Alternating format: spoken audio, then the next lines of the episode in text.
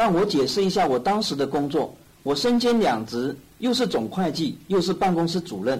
他们决定要电脑化，就说让你可以搞定。但我一点都不懂电脑，也没有时间去学，所以我只好去修了一两星期的速成课，接下了这个任务，把所有的账都电脑化。你猜我是用什么时间去做呢？只好每天提早三四个小时上班，然后在肖吉利星期六和星期天晚上休息的时候去看。你看我时间可够多了吧？这就是我刚看到安利事业时候的情况。这就是我刚看到安利事业时候的情况。当时另一件事情是我父亲死了，五十五岁死的。我父母的梦想是在六十二岁退休，有一辆旅行车和一条小船，拿了养老金。就到美国各处去旅游，因此他们到处去借钱，欠了很多债，去买他在六十二岁所需要的东西。他以为他有很多时间去还这些钱，然后一下子在五十五岁就去了，剩下我母亲一个人承担很多债务。母亲去一个罐头厂上夜班，那是又黑又冷的苦工，薪水又低。我们把能卖的东西都卖掉了，开始去还债，钱不够，我跟焦吉利就到银行借了点。我当时三十岁，记得五月梦回，浑身冷汗的情景。我想我一辈子就这样了。天哪，生命不过如此，真实的生命就是如此。突然之间，死亡变成真实。你知道，三十岁的人正好以为自己了解老的滋味。你小的时候问你爸你几岁了，你爸说三十岁，你会说哇这么老了，你就会自问我何去何从？生命有什么意义？我老婆在打工，我的债多的冒出来了，婚姻也开始破裂了，我的生命在默默的解体，事业是条死巷，没有目标，我对我的家庭、经济、事业和精神都没有方向，这四个方面都是我们一定要有的目标，这就是会为你生金蛋的鹅。如果你为你生命中这四个部分建立好目标，你一辈子都会有金蛋。因为没有目标，你的生活就没有方向，无法严于律己。所以你要有生活的目标，才能自律地去做应该做的事。记得当时我已经完全没有了方向，对任何事情都会发脾气。我不能在办公时这么做，所以就回家骂老婆孩子，几乎揍了焦吉利。为什么呢？因为他批评了我。他知道我负担不起去钓鱼、打猎、去打保龄球、去打高尔夫球、去喝酒的钱，所以当我就像每个自私的人那样，在自己身上用了很多钱的时候，他就批评我。我的同事不会说我，因为大家都这么做，所以他就成了我的敌人。他成了我的批评家，他是那个不让我享乐的人。他做两份工，他既要打工，又要回家当保姆。而我用了我们仅有的空余时间和钱在自己身上，实际上是他付的账。我既然为了他批评我生气，他成了黄脸婆，成了我网友的门神。而我的网友比我的老婆孩子更重要。我对工作上的同事很尊敬，因为我不能让他们批评我而失去工作。我只对家人凶。我记得任何小事都会让我跳起来发可怕的脾气，流水一样的骂人，骂到他们哭为止，我就胜利了。然后才闭嘴。我喝太多的酒，但我居然认为那不是酗酒，心里很不痛快，不能跟任何人说，也不想和任何人说。只要门铃响了，我就躲到房里去，叫焦吉利去开门。他不在家，我就不应门。我也不肯接电话，焦吉利要用暗号让我接电话。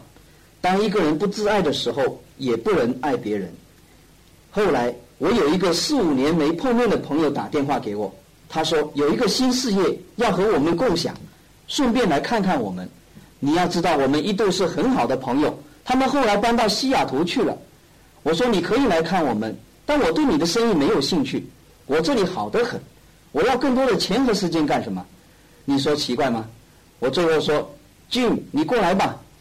基本上，我只是想让他向我说说而已。然后我叫他不要做。我知道他肯定是上谁的当了。然后有个星期六，他就来了，开了一部小金龟车，带着他老婆和三个孩子，在严冬翻过山来，冒了一家的生命危险。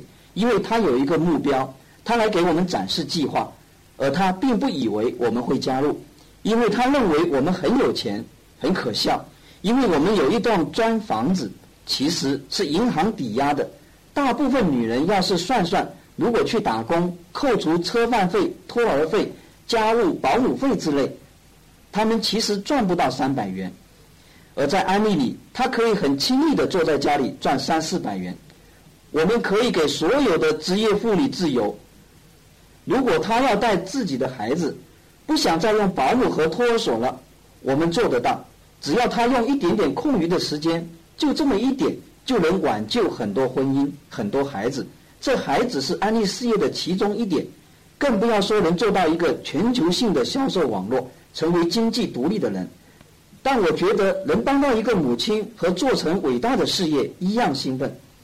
话说回来，我们在家等着焦吉利穿着制服下班回来。Jim 就在一个摇晃的咖啡几上展示了计划，焦吉利完全没有兴趣。Jim 一讲安利，他就觉得受侮辱了，因为他觉得他有身份，不是只有专业人士才有身份的，女招待也有身份，会计也有身份，老师也有身份，因为这是他们仅有的，他们没有钱，没有时间，总要有点什么嘛。他们有身份，这是一种病，每个人都知道的病。所以他就觉得他的朋友来叫他卖肥皂，他感到很受侮辱，他就这么解释了，然后很生气的走开，只剩我坐在那里，觉得非常尴尬。如果我当时能动手，我就掐死他了。为了让朋友好过点，我就开始问他一些问题。我加入这个事业的原因是焦吉利把我弄得很尴尬的坐在那里，竟用了七个小时向我解释，这不是个违法的事业，也不是上门推销。到了早上，他总算说服我了。我说我对你所做的没有兴趣，我能不能赚到足够的钱让焦吉利回家？他就在说到夏威去把脚埋在沙里，但我只是想赚三百元。我一个月在这事业里能赚三百元吗？他就说当然可以了。我说好极了，签约吧。他说好，我下星期再来，再带着孩子来。他留下了一份安利快讯和一盘磁带。我在磁带上听到我自高中以来所没有听到过的，我听到爱国、自由贸易、人生目标、做应该做的事，而我多年没听过了。我心中某一部分给触动了。焦吉利上班的时候回头看了我一眼，眼里说的是：“你要是干这个事，我就把你杀了。”然后就把所有的门大力关上，气愤愤地上班去了。我和我的推荐人说：“你下清局来吧。”因为我知道我能把焦吉利在一周之内说服过来，我一般不回家吃饭，但那个星期我每天都回家吃。我用尽各种理由去说服他，他就用各种理由来反驳我。最后在周末我说我放弃了，你做不做我都要做了。然后我的推荐人就以我签约来了。我说我应该怎么做呢？我的推荐人说你把你的亲朋好友叫到家里来，我会向他们解释计划。要是他们有兴趣，你什么都不用做，我会帮你。我就像你们一样，到最后一天才打电话，怕的要死。请了几个人，有的问这是不是安利，这样那样的。我说是的，很坦白的和他们说是安利。结果来了一对夫妻，我的推荐人来的时候，我很尴尬，我觉得自己没有做到，朋友都不肯来，但我的推荐人很兴奋。他说我很高兴没有很多人，我是特地为你来的。我们先向这对夫妻介绍计划，然后我们聊一个晚上吧。我想他真好，从来没有人这样对我。你要明白，他要开车很远的路过来。有一天四点钟，我接到他的电话，说他的车坏了，他和他的老婆、三个孩子在半山腰上拦大客车去搭便车。从来没有人为我这样做过，从来没有人对我成不成功这样感兴趣。所以我真的爱上他了，他这么好。所以我就特别尴尬，那对夫妻特别的恨安利，他才说了一半，他们就告辞走了，说这是不合法的，他就把时间都用在我的身上。他说让这样吧，你去做一对一，我一个月后再回来。然后他就教我怎么做一对一，提高销售量，我也就做了。我一共听了十九个步，我每星期只有星期六晚上能做这个事业，因为那是交接令休假的晚上。那个时候，我星期天要搞电脑化，只有星期六能做。每星期六大概八十个小时的工作，所以在星期六晚上，有时候就做两三个一对一。焦经理不肯跟我去。其实，当第一对夫妻离开的时候，他就说：“我早就告诉你了，这事没得干的。我说你给我安静点，结果吵了一架。下一个月我就遇到了十八个部，但其中十五个成了我的顾客，赚了一点钱，我很兴奋。我从来不知道我能做销售，我向他们展示计划，有的肯听，有的不肯听，有的半路就把你打断。然后我的推荐人来了，来之前他给我电话说：“Ron，你应该找些普通的朋友了。你都向你的老友说过了吗？”我说。怎么算是普通朋友呢？他说，就是那些见面时打个招呼但不怎么来往的朋友。我说我有的。他给了我一点意见，我写下来。等到星期五，我对一个审计员说：“Ken，我有一个事业很成功的朋友在拓展生意，不知道你有没有兴趣晚上到我家里见见我的朋友，听听他在这生意上的意见。”他说：“好啊，只要不与销售有关。”我说什么意思？他说我刚刚加入了一个多城市销售，我整个地下室都摆满了产品。我老婆现在还对我很不满意。我说这是不同的，事实上是不同，因为安利有退货保障，你不用买一大堆产品压货才能成功。所以我说的是老实话。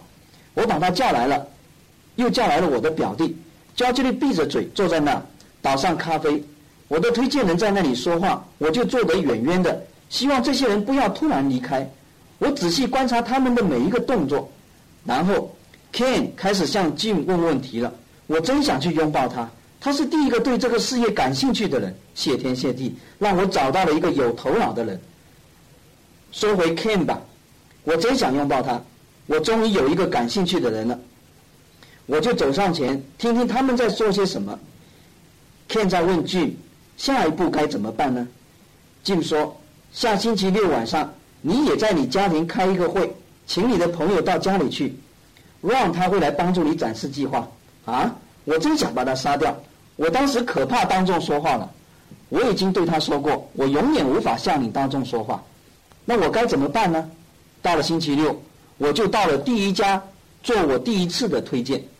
我住在三年市，是沙漠地区，微风的风速也达到三十里，一天到晚都有风。我没有大的写字板，所以我从办公室里偷偷借了一块大黑板。下班之后，我想把它放在我的旧旅行车上，连门都关不上，超出一米长。我记得那时是七点半，我要启程了。出门时经过家里洗手间，我的洗手盆下有一瓶威士忌，我一把手拿了起来，喝了一大口就走了。那家人就在我家后面一点点。我从七点半启程。然后就在路上打了圈子，五分钟后到了他家门口的车道，看他的车不在那，我又再去打圈，十分钟后又来看看没有车，心里想这真是好极了，又去打圈，最后到了八点钟过去一看，在我没留意的时候，竟有一部车子停在那里，天哪，那我要怎么办呢？心想我要是再去打个圈，也许他们会走掉，那我又再去打圈。八点零五分又多了一辆车，所以我再去打圈，再去多打了三个圈，那些车还是停在那里，还多了一步。我想，那我一定要进去了，不然车会越来越多。这时已经是八点十五分了，我拖着这块巨型的黑板走过马路，你可以想象我那困难的样子。正当我把门一开，风就吹来了，砰的一下，把纱门打在一块玻璃上。我听见女主人在屋子里说：“搞什么鬼呀？”这个女士地室里已经装满了别人的直销产品，我心想我可真是要受欢迎了。然后她过来把门一开，瞪了我一眼，那一眼大概是说，请你在我生命里消失。我说能让我进来吗？他说好吧。我也没有勇气去看屋里有什么人。把东西放好之后，糊里糊涂的汗流浃背地说了二十五分钟，一路都没有转身。这些人都看着我的屁股听我说话。二十五分钟后，我转过来说：“就是这么多了，你们觉得怎么样？”他们说：“你说的东西有名字吗？”我想对了，还没向他们介绍是哪一家公司。我说：“这是安利公司。”然后我才第一次看看谁是我第一次的听众。正对着我的是屋主的兄弟，已经睡着了，正在打鼾。我绕过他，走到 Ken 和 Sally 面前。Ken 可不敢和我说话，因为 Sally 好像要把我杀掉。所以我就到另一边去，那边有一个小餐桌，他们放了点咖啡。Ken 的好朋友 Ray 和他的太太 Billy 就在那边。我喝着咖啡，对他们说：“你觉得怎么样？”他说：“这个事业怎么才能开始？我可是学过复制的，那就像我的上级研代表俊教的那样。你就像我这样，下星期六在这里开会，让 Ken 来主讲。谁知道事情可不这么简单。”这里在旁边说：“不不不，他可不行。”我说：“那就到我那边去吧。”这就是我开始的故事。我记得大概是在这个事业上一个月以后。有了一个部门能赚三四百美元，有一些家庭聚会，零售很多产品，一个月总有三四百元的收入。我和我的太太说：“你还是待在家里吧，不要工作了。”他说：“我才不干呢。”我说：“什么？”他说：“我才不愿意待在家里，你那个事业可搞不长。”他跟我斗争了一个月，最后才答应了。你要知道，他可是连产品都不肯用的。连我自己老婆都不可以用安利产品，所以有一个星期六，我趁他不在家，把他所有的品牌都放在一个箱子里送到慈善机构，然后我换上安利产品，他没有办法，只好用了。我向他解释怎么去用这些超浓度的产品，他开始用了，就爱上了这些产品。他可不是随便就一见钟情的，他是经过考察的。大概一个月以后，他就开始不好意思。他这么舒服，而我要每天工作七八个钟头，又要做安利，所以他最后说：“我能不能帮你什么忙？”我说：“当然有，你可以去订货，照应顾客。”那天晚上，我跟焦经理说：“我们现在就开始吧。”有个邻居，我讲过计划，就住在我们的后院。我们后院有一个没有门的小围墙，从那儿可以爬出去，要不然要绕个大圈才到邻居家。我对焦经理说。他没有兴趣做安利，但对产品有兴趣。麻烦你过去让他们订些货。他自己说要帮助我的，所以我就利用了他。我说让我们到后面去，我把你推过去就行了。然后我把箱子给你，你就会做成你第一张单子了。我们到了后院围墙面前，我说你把脚摆上去，他就照做了。再把另一条腿推着，你预备好了吗？然后我说一二三。他抓着围墙说：“我不行，我不行。”然后他就爬了下来。我鼓励他说：“你行的，很容易的。”我又把他说动了。然后我又来到了围墙下，一、二、三，他又爬着围墙不肯过去，又爬下来了。我又再鼓励他一下。然后我说：“一、二，这次我没有说三，我把他一推，才把他能推过去。我把箱子递给他，我返回家祷告，请让他这些人对他好一些。”让他们向他买一些东西。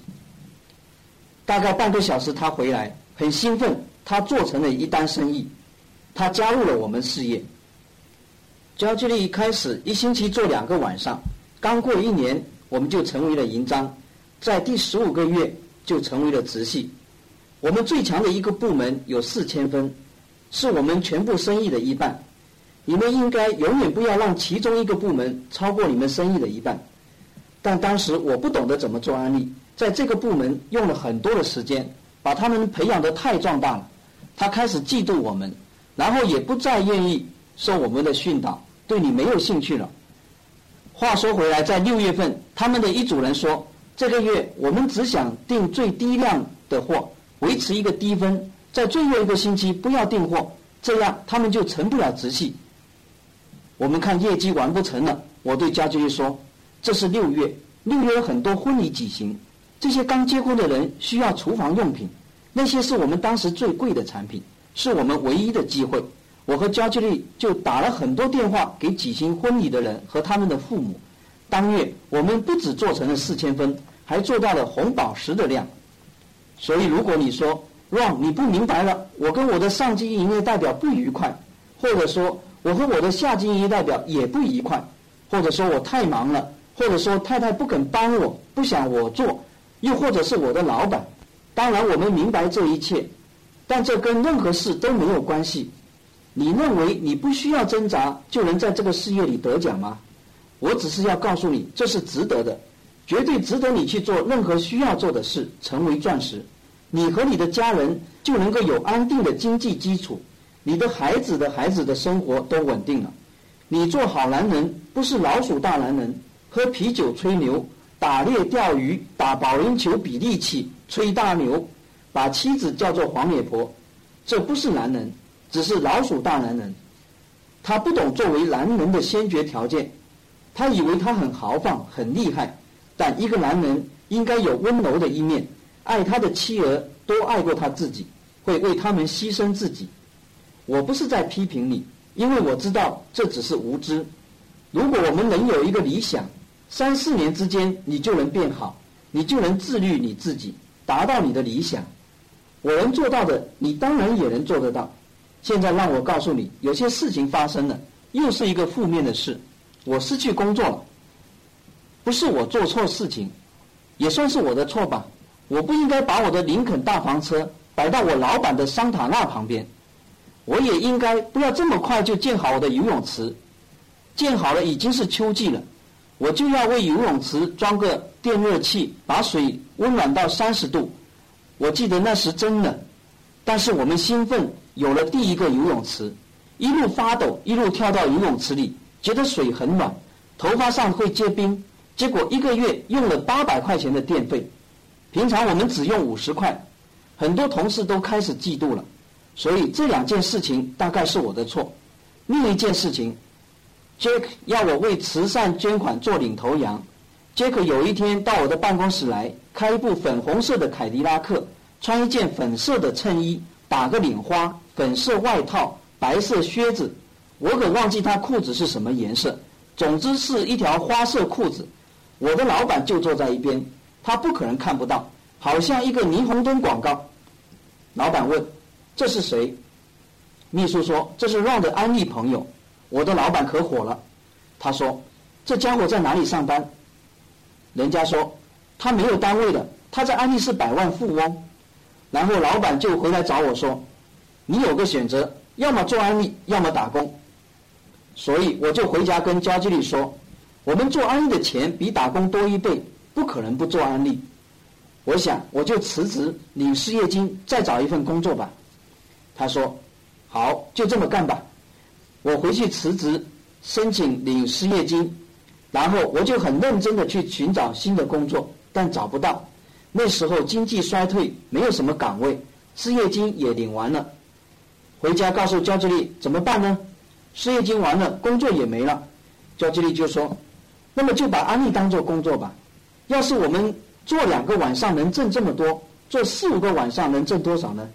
然后我就开始一个星期做五六个晚上，做了两年半，从有两个部门的明珠做到了六万分，等于是今天的十万分。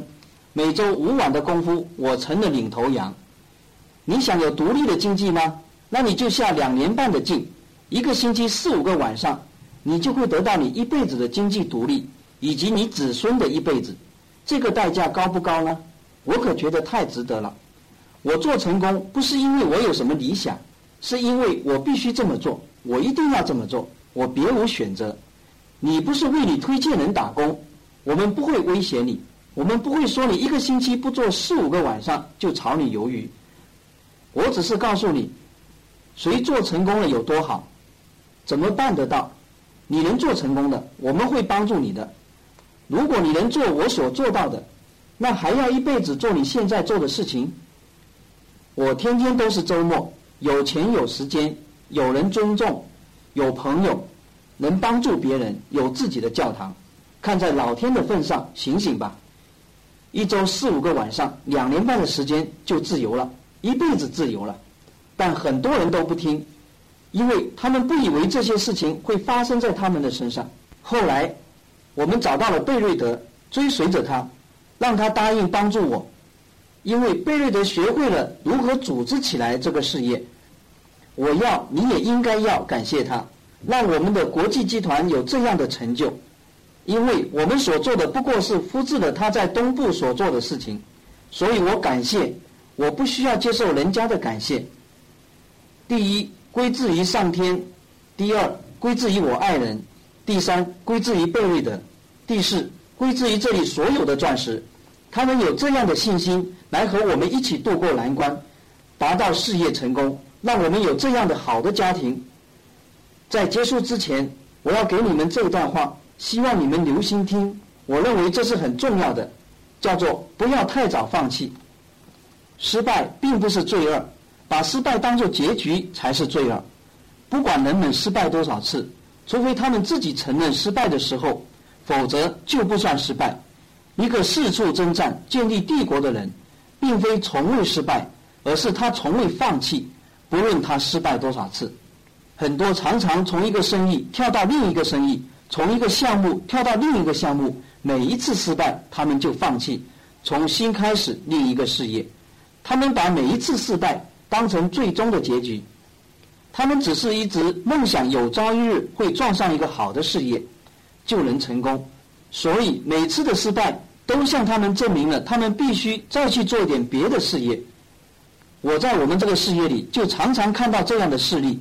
问题并不在于他们在做哪一个项目，不在于他们在做什么，是他们自身有问题。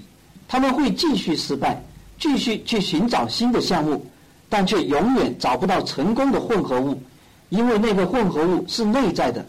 那些人在每一事件上都会不停的失败，直到他们从自身找到成功的影子，而不是从项目中找到。你在安利的成功与失败，完全看你自己。你不能埋怨你的上级，也不可以埋怨你的下级，埋怨你的妻子，埋怨你的政府和老板。如果你有勇气看到远景。并愿意为你的家庭、为你的事业、精神上的支柱和经济状况而奋斗的话，你就会严于自律，成为你想要成为的人。我可以向你保证，世界上只有一种人从未失败过，那就是什么都不做的人。如果一个人什么都不做，当然他也不可能失败。说起来很荒谬，很多人情愿不做事，为的是去避免失败。这正是你们当中某些人面对的挑战。你担心失败，所以如果你没有下最大的努力，你就不需要承认自己失败了。你害怕失败，你让这个恐惧阻挡你获得丰富人生的机会。很多竞赛是在最后一圈的几秒钟分出胜败的，每一次拳击比赛都是在最后一个回合才分出胜负的。无论一个拳击运动员击倒多少次。一个好的运动员是永不言败的，给人击倒不是罪过，放弃才是罪过。任何一个事业上能成功的人，都是那些永不言败的人。在安利事业中也是这个道理。他们不把不行当做答案，失败对他们来说是一时的挫折，是成功的垫脚石，不是拦路虎。失败永远是走向成功的必要过程。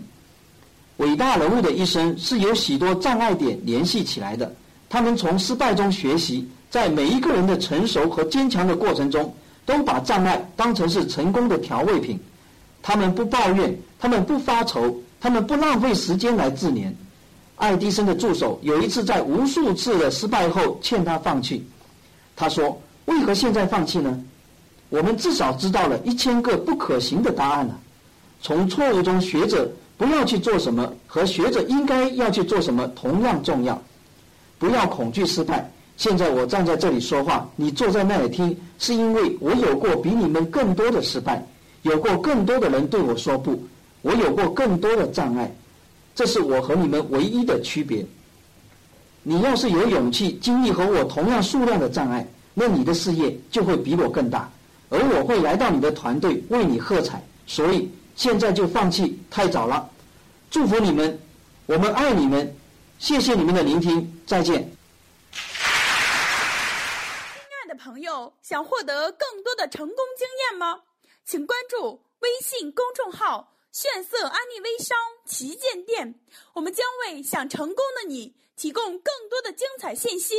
炫色安利微商旗舰店等你哦。